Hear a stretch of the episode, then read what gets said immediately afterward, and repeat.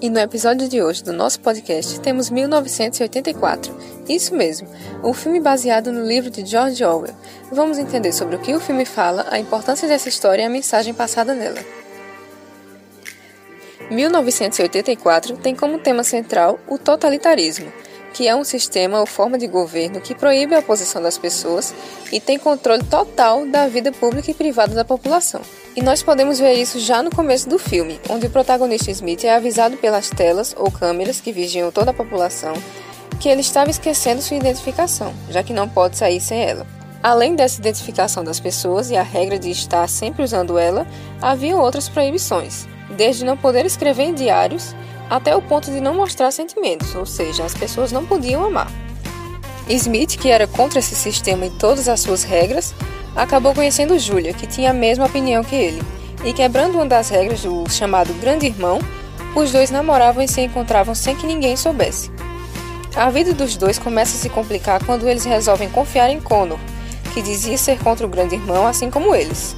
Mas o que eles menos esperavam era que Connor na verdade era o principal aliado desse regime.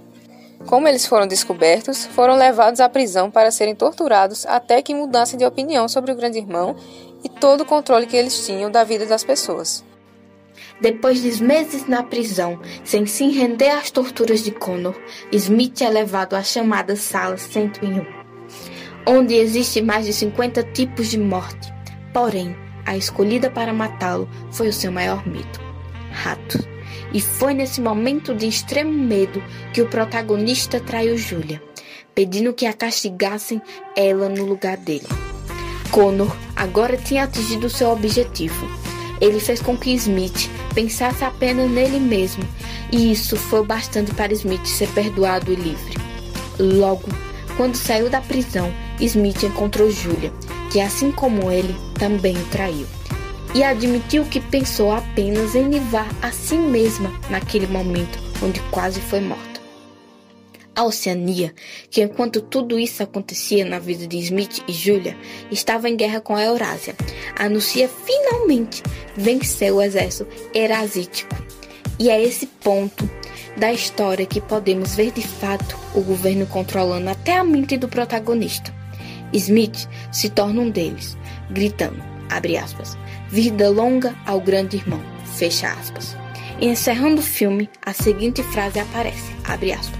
Esta é uma história do futuro. Poderia ser a história dos nossos filhos, se não preservarmos a melhor das heranças, a liberdade. Fecha aspas.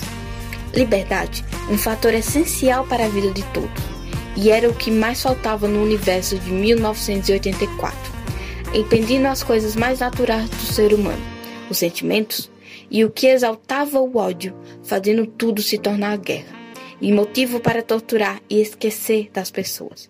1984 é uma obra extremamente interessante e necessária para os dias atuais. Nos fazemos analisar a situação que vivemos, seja em vida pública ou não. E esse foi um resumo crítico do filme 1984. Eu espero que tenham gostado e que tenham entendido. Até a próxima!